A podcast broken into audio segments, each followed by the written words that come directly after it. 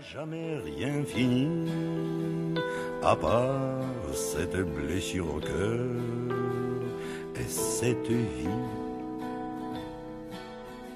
Pourquoi? Je voudrais savoir pourquoi, pourquoi elle vient trop tôt la fin du bal. C'est les oiseaux, jamais les balles, qu'on arrête en plein vol.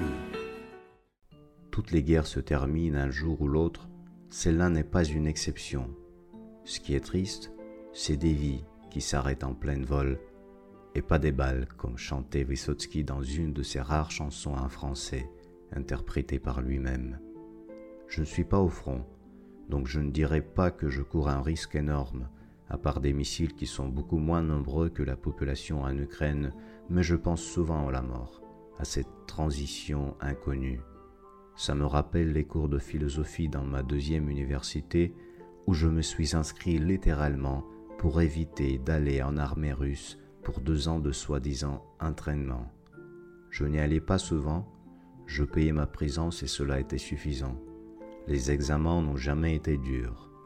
On parlait juste en égo avec les professeurs, on s'exprimait.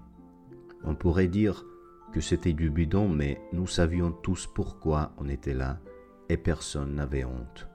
Éviter l'armée, c'était toujours un privilège en Russie, qui n'était pas accessible à tout le monde malheureusement. Je me souviens d'une dispute avec un prof à propos de la mort justement. Lui, il enseignait la théologie, moi je ne pouvais pas accepter le fait que mon âme puisse encore exister après que moi je n'existe plus. Je ne dirais pas qu'on se serait mis d'accord maintenant, mais on se comprendrait mieux, ça c'est sûr. Quand la mort se promène autour de vous, même si elle ne devient pas votre amie, vous êtes bien des partenaires, c'est obligé. Ai-je peur? Non. Je sais pourquoi. C'est assez simple. Quand on a des partenaires comme ça, on sait très bien que faire. Suivre son cœur en gros. On n'est jamais mauvais quand on est libre de faire ce qu'on veut, ce que l'on veut vraiment pour soi-même, pas pour les autres. Comme ça, on ne reproche rien à personne, y compris soi-même. On est content de chaque instant vécu, et s'il est le tout dernier, on n'a pas à le regretter parce qu'on s'est finalement accepté en tant que tel. Ne jamais mentir, surtout à soi-même. Rien ne le vaut et ça ne mène à rien de beau. Si on regarde de plus près cette guerre, avec tout ce qui se passe autour et à propos, si on se met bien dedans en se regardant de loin en même temps, on peut réaliser, comme moi je réalise, qu'il ne se passe pas autre chose qu'avant ou malheureusement après. Les guerres ont toujours eu lieu, ici et là, un peu partout et tout le temps ça fait partie de la vie, du quotidien même. Quand je le prends de ce côté, pour moi il ne reste plus rien qui serait assez important pour prendre une vie à quelqu'un, pour le priver de ce présent auquel nous avons tous droit. Les frontières, elles n'ont jamais été stables, mais vraiment jamais. Les langues, mais elles évoluent chaque jour et toutes seules. C'est un organisme vivant comme les autres et encore beaucoup plus fort et débrouillard que nous les humains. L'argent, le pouvoir, les valeurs, quoi? Qu'est-ce qui peut justifier une guerre? La connerie peut-être? Elle est la raison, c'est sûr, mais elle ne la justifie pas. Cette guerre sera terminée par un accord qu'on a déjà vu un paquet dans l'histoire. Où sont-ils ces accords? Peu importe. Ils ne pèsent rien au moment où un con veut faire une guerre et les autres sont obligés de suivre.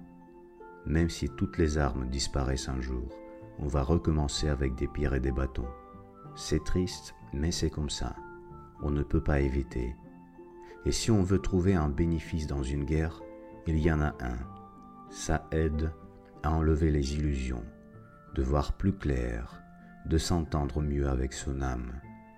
On se retrouve seul comme chantait Jacques Brel. Ce n'est ni bien ni mal, c'est la vie et la mort qui sont inséparables. Il a bien suivi son cœur, le grand Jacques. Pour moi, c'est un exemple qui m'aide beaucoup pendant cette guerre, exemple de sincérité, surtout avec soi-même. Quand tu es sincère, tu n'as plus à avoir peur, aucune raison, et tu deviens libre. Et peu importe combien de jours il te reste sur cette terre, tu n'as pas à t'inquiéter. Tu fais tout en accord avec ton âme qui est beaucoup plus forte et débrouillarde que ton ego. Tu comprends que pour être heureux, tu n'as besoin de rien de spécial, juste être sincère. Et pour tout ce que tu as déjà, tu deviens tellement reconnaissant que le monde te donne davantage de belles choses, belles pour toi, suivant tes vraies envies qui ne sont plus bloquées par les mensonges intérieurs. Tout est considéré comme un coup de chance, tout ce qui t'arrive. On est deux, mon amour, et l'amour chante et rit, mais à la mort du jour, dans les draps de l'ennui,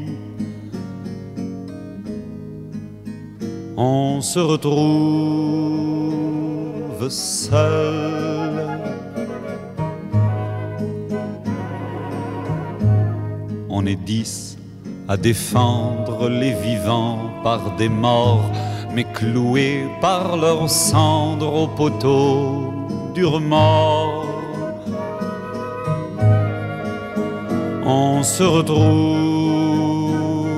seul. On est cent qui dansons au bal des bons copains, mais au dernier lampion, mais au premier chagrin. On se retrouve seul. On est mille contre mille à se croire les plus forts, mais alors imbécile, où ça fait deux mille morts,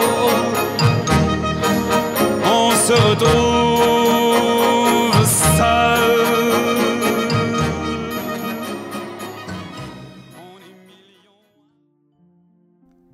Vous avez écouté le podcast d'Artem Savart. Retrouvez plus d'infos sur savart.blog.